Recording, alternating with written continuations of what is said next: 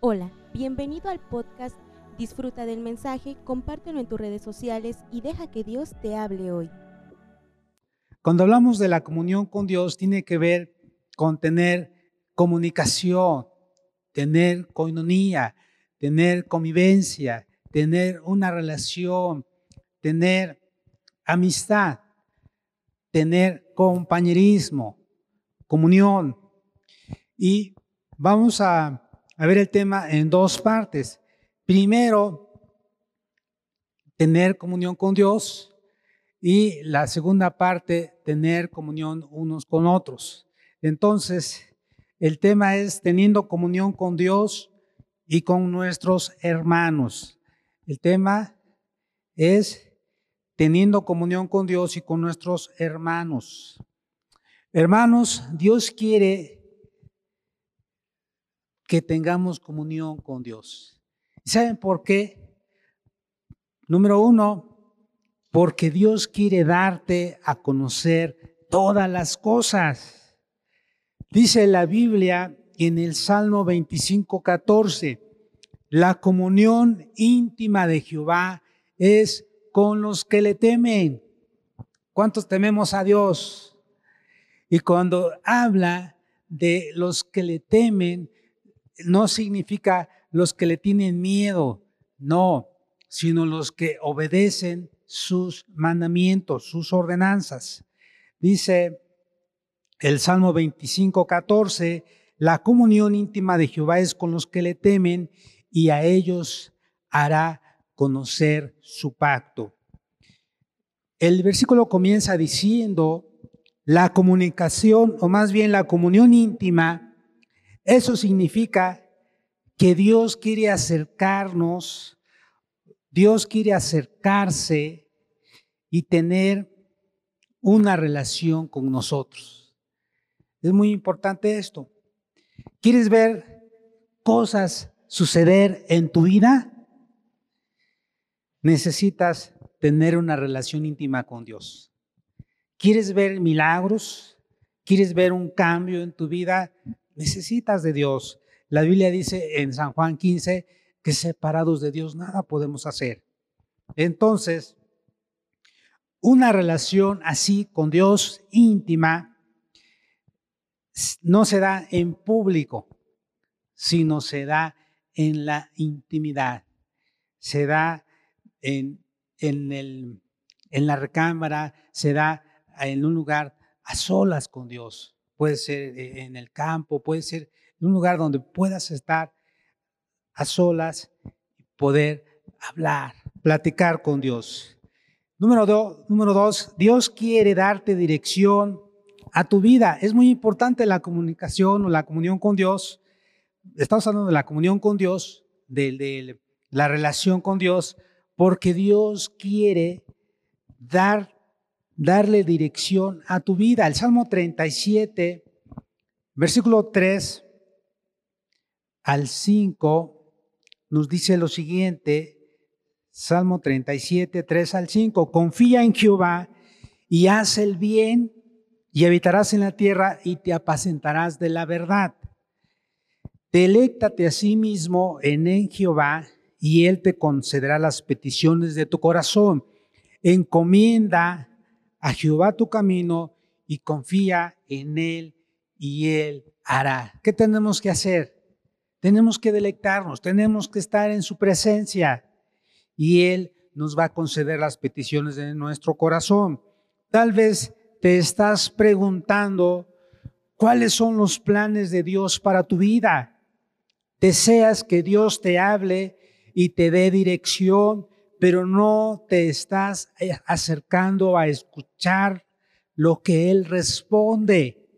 No estás leyendo la palabra, en pocas palabras, no estás teniendo comunión con Él. Y solamente estás actuando de manera sentimental, de manera emocional. Recuerda, cuando tomamos decisiones sentimentales o emocionales, no nos va bien. Cuando tomamos una decisión triste, no nos va a funcionar y vamos a estar tristes por haber tomado una decisión de esa manera. Cuando la tomamos enojados, peor tantito.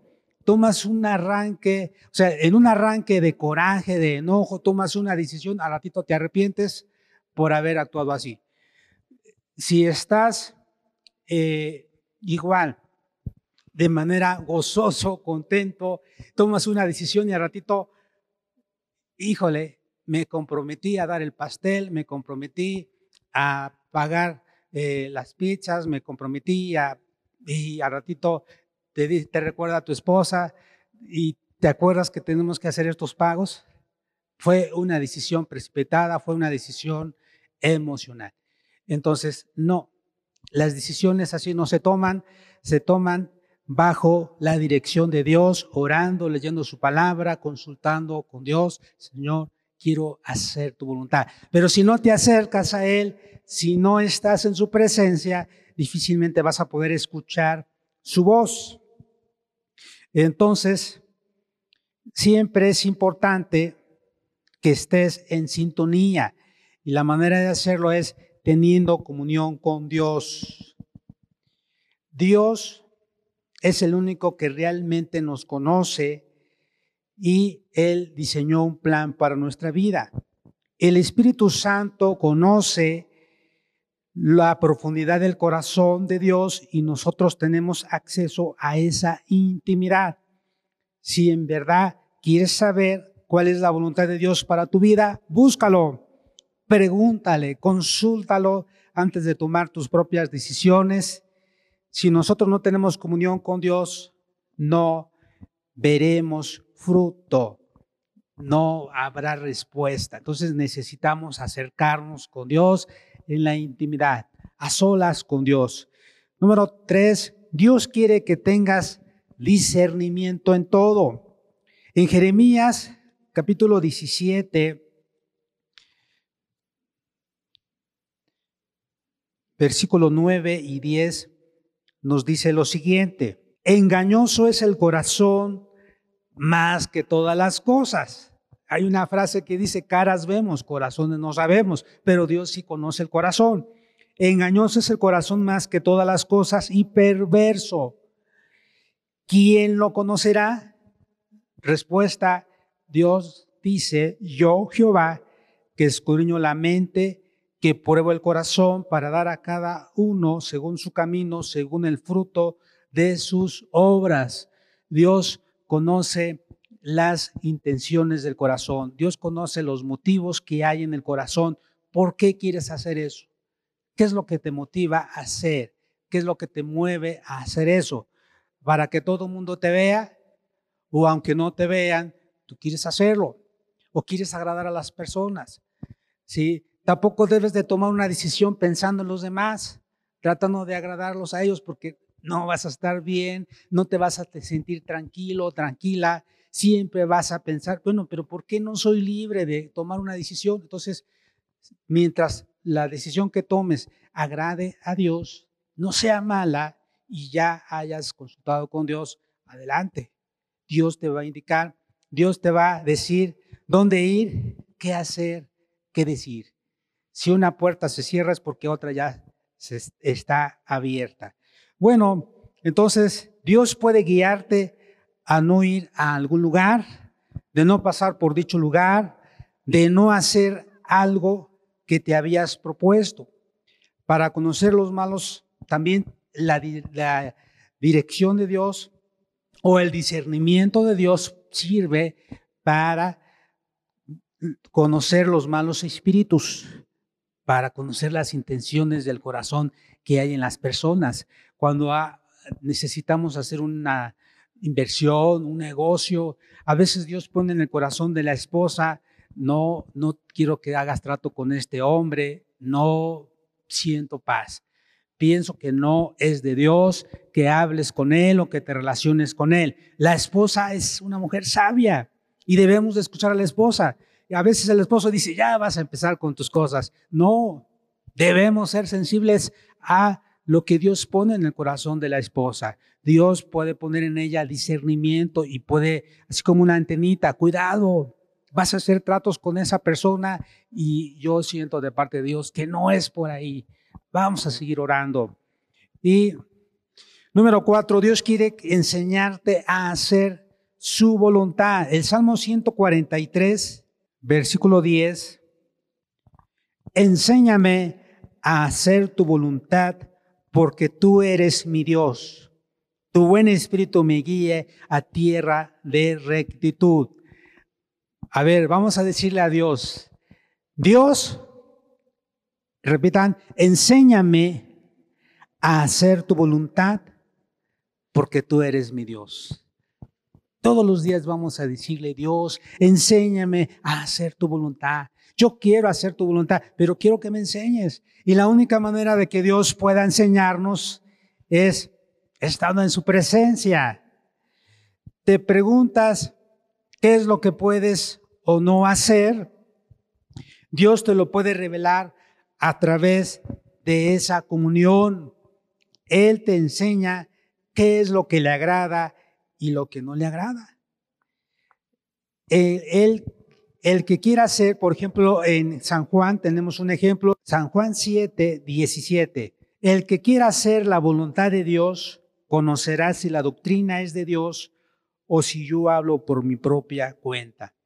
Hermanos, cuando nosotros queremos hacer la voluntad de Dios, vamos a poder diferenciar, vamos a poder distinguir si esa enseñanza, si esa doctrina viene de Dios o es de los hombres, o tiene que ver con una idea mundana, con una idea pagana, con una idea que no es acorde a lo que dice la palabra de Dios. Entonces, vamos a ser sabios. Entonces, por eso es importante tener comunión con Dios. Dice la comunión con Dios o la comunión íntima de Dios es con los que le temen y a ellos hará conocer su pacto. Qué bendición, hermanos. Qué hermoso poder recordarles esta palabra que Dios quiere tener comunión contigo. Dios está ahí siempre esperando a que tú llegues a la cita. Debemos llegar a la, cita, debemos estar en la presencia de Dios.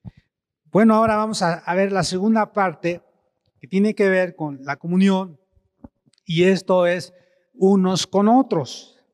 En la Biblia nos menciona que la iglesia primitiva había comunión, había coinonía, había convivencia, había una buena relación entre los hermanos, entre los hijos de Dios. Hechos capítulo 2, versículo 42 dice,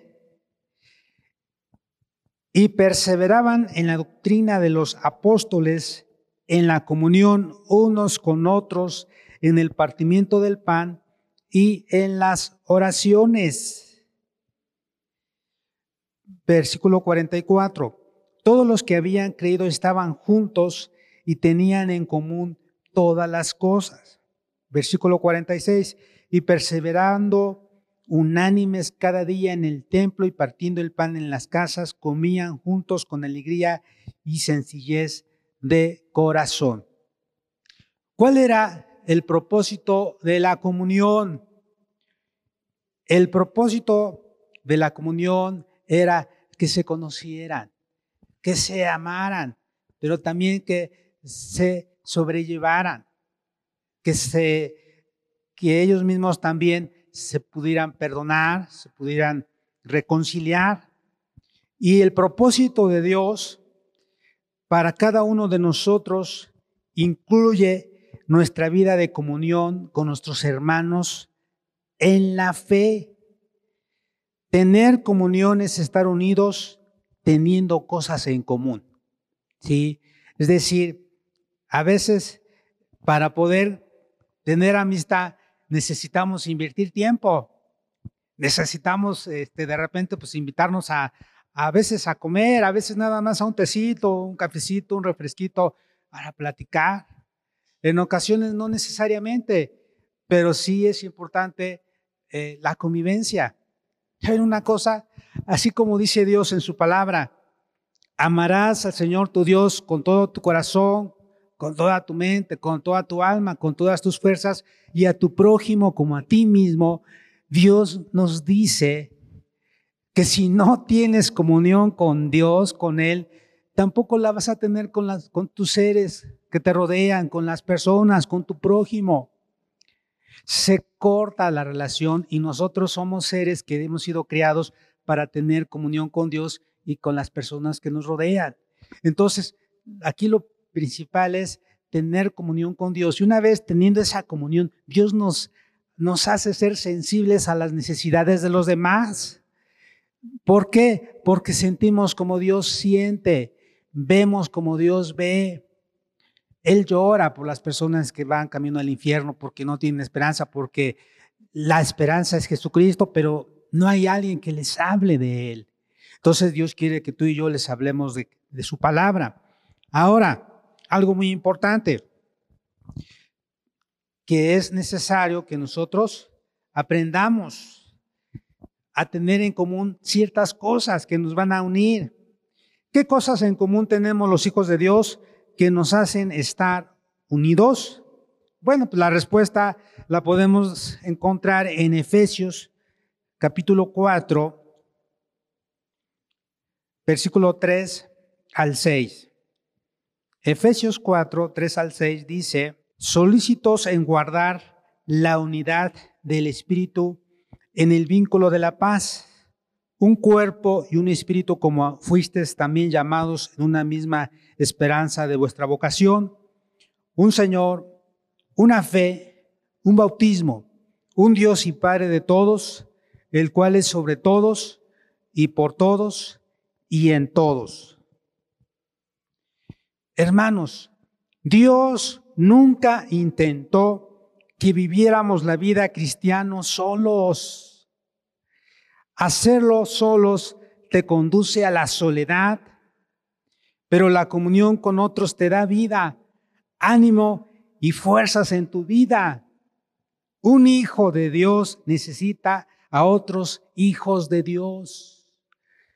Por eso cuando empiezas a estar sola, a estar solo, y no te acercas con los demás, empiezas a tener pensamientos negativos, empiezas a tener pensamientos de que nadie me ama, nadie se interesa por mí, los hermanos de la iglesia no vienen a visitarme, la familia no me viene a ver. Hermanos, si es la misma distancia de tu casa a la casa de la otra persona, tú puedes ir, ven a la iglesia, es decir, congrégate, convive con los demás. No puedes estar solo.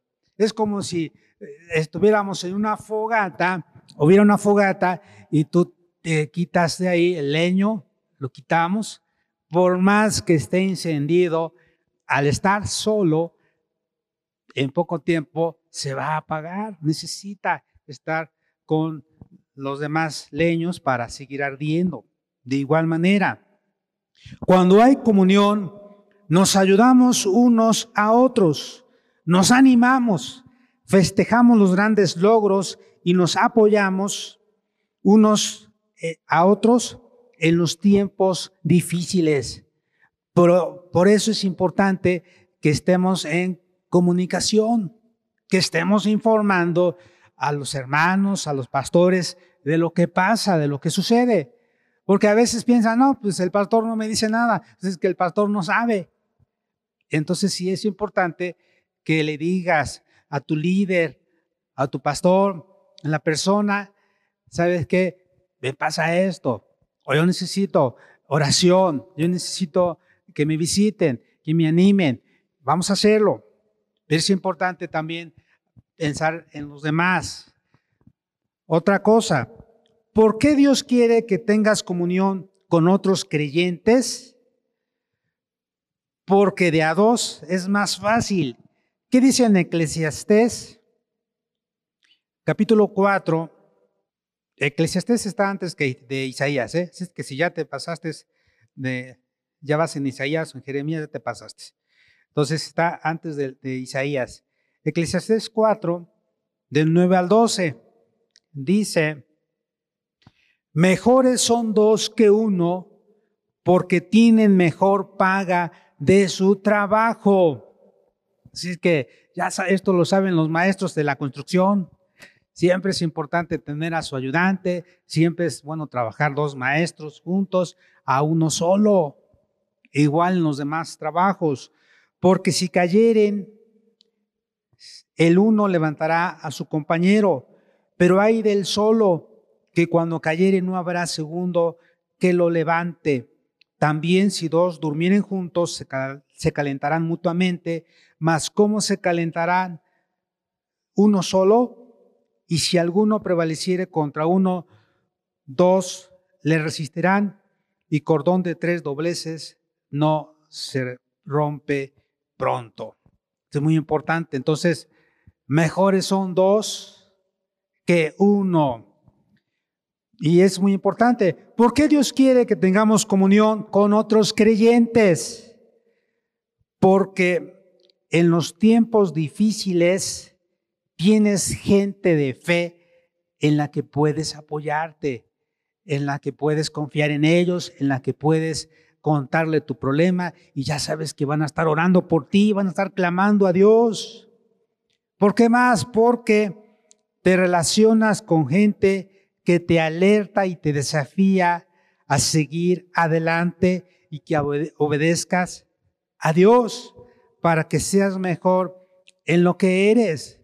Si no te relacionas con las personas que aman a Dios, que sirven a Dios, entonces como que poco a poquito vas a deslizar y después vas a empezar a tener tentación de hacer lo malo.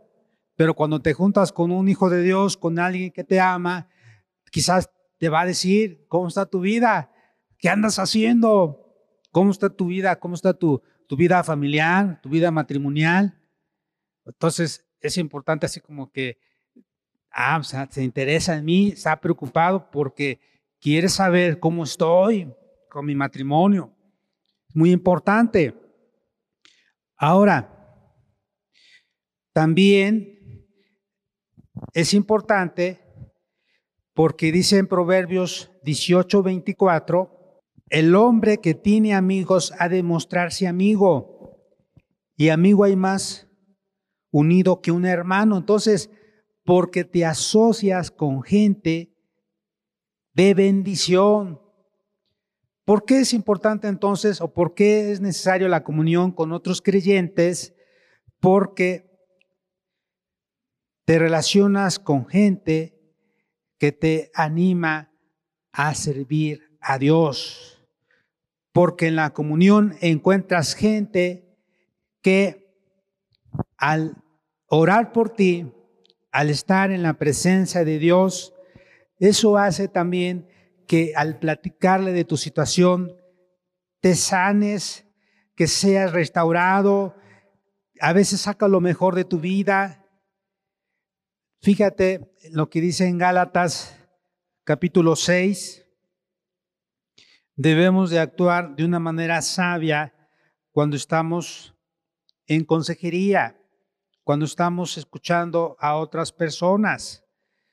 Dice Gálatas 6, Hermanos, si alguno fuere sorprendido en alguna falta, vosotros que sois espirituales, restaurarle con espíritu de mansedumbre, considerándote a ti mismo, no sea que tú también seas tentado. O sea, o sea no, no vais a pensar que ya la libraste, considerándote a ti mismo. Sobrellevad los unos las cargas de los otros y cumplid así la ley de Cristo. Aquí nos habla cómo debemos de actuar, porque el que se cree ser algo no siendo nada, a sí mismo se engaña. Así que cada uno someta a prueba su propia obra y entonces tendrá motivo de, que, de gloriarse solo respecto de sí mismo y no en otro, porque cada uno llevará su propia carga, pero debemos de ayudar a los otros, debemos de animarlos a seguir adelante. Y sabes también por qué es importante que tengamos comunión con otros creyentes, porque cada uno ocupa un lugar de privilegio en el cuerpo de Cristo y cada uno tiene algo de bendición para aportar y compartir. Por eso Dios dice, Jesús nos dio dones y ministerios para la edificación del cuerpo de Cristo. Aquel que tiene el don de sanidad, Dios lo usa al orar por los enfermos, la persona sana, porque Dios le ha dado ese don. El don de hablar en lenguas, don de interpretar, don de hacer milagros, don de fe, entre otras cosas. Pero también en la comunión necesitamos edificarnos con nuestras palabras. Toda palabra que hablamos y que no edifica, lastima y nos divide. Chismes, quejas, ingratitudes, rumores, solo provocan separación entre las personas. En, Proverbios hay un pasaje que dice, el que anda en chismes descubre el secreto. Y luego dice, no te entrometas pues con el suelto de lengua. Sí, ten cuidado, porque te puede, al ratito todo el mundo va a saber. Entonces tienes que tener cuidado a quién le cuentas las cosas. Pero en otra ocasión también les comentaba, si te juntas con personas que hablan mal de los demás cuando tú estás con ellos, cuando tú no estés con ellos van a hablar mal de ti. Entonces debemos de tener cuidado. Hay gente que de igual manera a veces se le ayuda, se le hace favores y, no agradece. Entonces no, no nos olvidemos de dar gracias. Ese es un valor muy importante. La gratitud. Debemos de darle gracias a Dios siempre por todo lo que nos da. Dice, dad gracias a Dios siempre, porque esa es la voluntad de Dios para con vosotros en Cristo Jesús. Pero también entre hermanos debemos de ser agradecidos. Cuando alguien nos ayuda, cuando alguien hace un favor, un esfuerzo, debemos de reconocerle. No debemos de murmurar, de andarnos quejando, hermanos. Recuerden esto. Hasta para darle a Dios debe ser con gozo, con alegría, cuando sirvamos acá en la iglesia, todo lo, en cualquier ministerio, con alegría. Si empezamos a quejarnos que por qué yo y nada más yo, entonces ya no lo hagas. Ya no, porque ya no es de bendición. Entonces, si vas a hacer algo, hazlo bien, hazlo con alegría y debemos hacerlo para el Señor y no para los hombres. Es muy importante. Entonces, cuidado con lo que digamos, porque no edifica las palabras que son negativas, lastima, divide. Solo provocan separación entre las personas. Tú y yo estamos para edificarnos, para bendecirnos y valorarnos con nuestras palabras. Es mejor hablar cosas buenas de las otras personas, que cuando hables con otra persona y vas a hablar de, alguien más, que sea algo bueno, que sea algo que, que, que la otra persona diga, ah, qué bueno que él reconoce lo que la otra persona hace. Qué bueno, porque si es así, cuando yo no estoy, él va a hacer lo mismo con otra persona, va a hablar bien de mí va a hablar cosas positivas, no negativas. Entonces, esto es muy importante. Cuando hablamos palabras de reconocimiento unos a otros, o sea, cuando reconocemos lo que hacen los demás, nuestra comunión se hace fuerte y nada nos divide. Toda palabra sincera que hablamos en fe trae sanidad. Bendecimos a las personas. La gente se da cuenta cuando hablamos sinceramente y cuando nada más es de dientes para afuera. La gente nos conoce. La gente sabe cuando realmente somos, somos sinceros, somos honestos. Escuchar algo positivo y sincero de otros nos motiva, nos sana y nos ayuda a entender de forma muy práctica lo que la palabra de Dios en Efesios 4:29 dice. Vamos a ver lo que dice Efesios 4:29. Dice así, ninguna palabra corrompida salga de vuestra boca, sino la que sea buena para la necesaria edificación, a fin de dar gracia a los oyentes. Este texto deberíamos de aprenderlo ninguna palabra corrompida, ninguna palabra que no tiene un buen propósito, que no tiene un buen fin, que solo es para dividir, para hacer sentir mal a la otra persona o para simplemente hablar por hablar. No, ninguna palabra corrompida salga de vuestra boca, sino la que sea buena para la necesaria edificación. Es decir, debemos de preguntarnos entonces, ¿esto que voy a decir o voy a contar va a ser de bendición? O no, a lo mejor esta persona no es necesario que lo sepa. Porque a veces la persona dice, te lo cuento para orar, y, y eso te, te, lo cuento para orar. La otra persona después lo va a contar a la otra persona que tú andas hablando mal de ella. Y, el lugar que, fue para orar, no fue para orar, fue para dividir. Entonces tienes que ser sabio. Habrá ocasiones en las que sí va a ser necesario hablar y en otras pues vas a aclarar la situación y, vas a orar. Si tú tuviste la oportunidad de, escuchar la necesidad o, esa situación, pues ahora Dios te da, la, te da ese privilegio de hacerlo y entonces pues hay que actuar. Bueno, número cuatro, en la comunión necesitamos perdonarnos mutuamente. No estamos para jugar a los resentidos, estamos para perdonarnos, estamos para reconocer nuestros errores y pedir perdón. Sí, repito, estamos para reconocer nuestros errores y en ocasiones nuestros horrores, pero ya es cuando estamos en comunión, de repente alguien nos dice, el amigo, la, amiga, el hermano, la hermana, ¿sabes qué? Eh, cuidado, estás actuando mal o, no quiero que, quizás a lo mejor tú lo haces sanamente, pero se puede malinterpretar. No hagas esto o yo te recomiendo que, que, que pues no vayas a otro lugar. Es decir, nos ayudamos, nos animamos. Estamos para vivir sanos interiormente. Dios dice, ahí en San Juan, nos dio un mandamiento nuevo en San Juan capítulo 13. Dice, un mandamiento nuevo os doy, que os améis unos a otros, así como yo os he amado, que también os améis unos a otros. En esto conocerán todos que sois mis discípulos.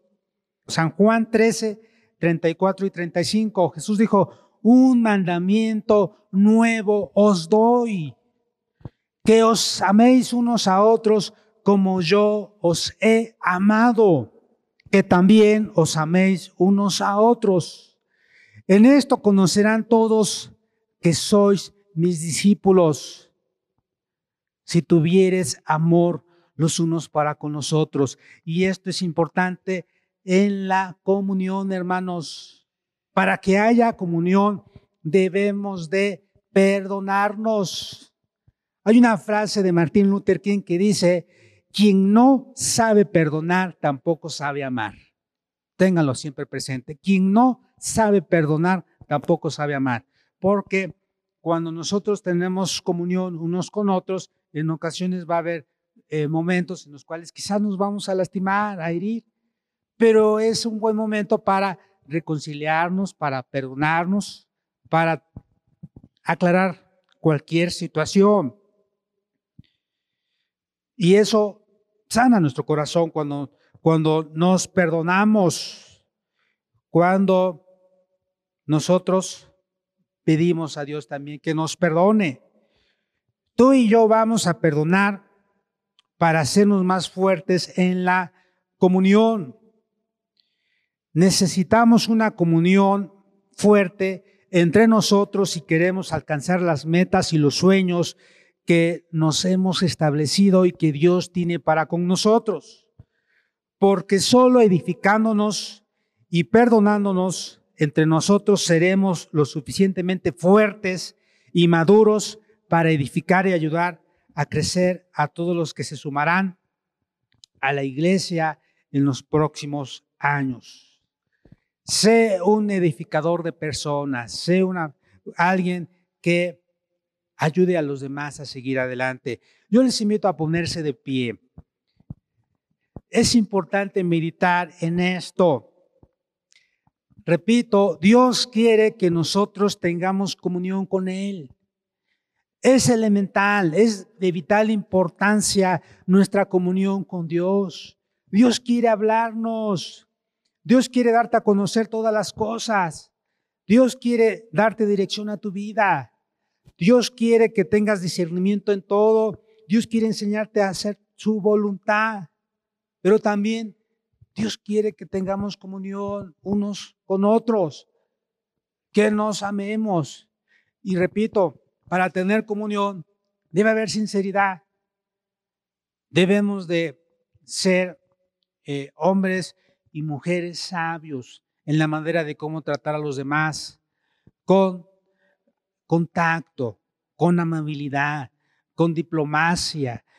Es decir, se puede hacer grandes cosas cuando nosotros, como dice Filipenses, debemos de ver a los demás como superiores a uno mismo, es decir, respetándonos, o sea, tratándonos como iguales, no más ni menos, sino somos iguales ante los ojos de Dios. Hombres y mujeres somos iguales ante los ojos de Dios, valemos lo mismo. Aún el niño y el adulto ante los ojos de Dios valen lo mismo, son almas para Dios. Y debemos ser sabios y tratar bien a los niños, porque son almas. Y dice Dios ahí, quien hace tropezar a un niño, quien no lo trate bien, mejor le fuera atarse una piedra de molino y arrojarse al mar. Entonces debemos de tener cuidado cómo tratamos a los pequeños también. Entonces, nuestra comunión se hace más fuerte cuando oramos unos por otros, cuando nos perdonamos unos a otros, cuando nos servimos por amor unos a otros, cuando hablamos bien unos de otros, cuando nos amamos unos a otros, cuando nos cuidamos unos a otros, cuando nos bendecimos unos a otros, cuando nos valoramos unos a otros, cuando nos honramos unos a otros y cuando llevamos las cargas los unos de los otros. Oremos a Dios. Padre Celestial, te alabamos Señor y te bendecimos porque grandes y maravillosas son tus obras. Gracias porque el día de hoy tú nos recuerdas de la importancia de tener comunión contigo. Tú anhelas una comunión íntima con tus hijos. Tú me estás llamando, Dios, a buscarte, anhelar tu presencia, porque quieres que tenga comunión contigo, Dios, porque quieres enseñarme a hacer tu voluntad, quieres darme a conocer todas las cosas, darle dirección a mi vida, que tenga discernimiento en todo.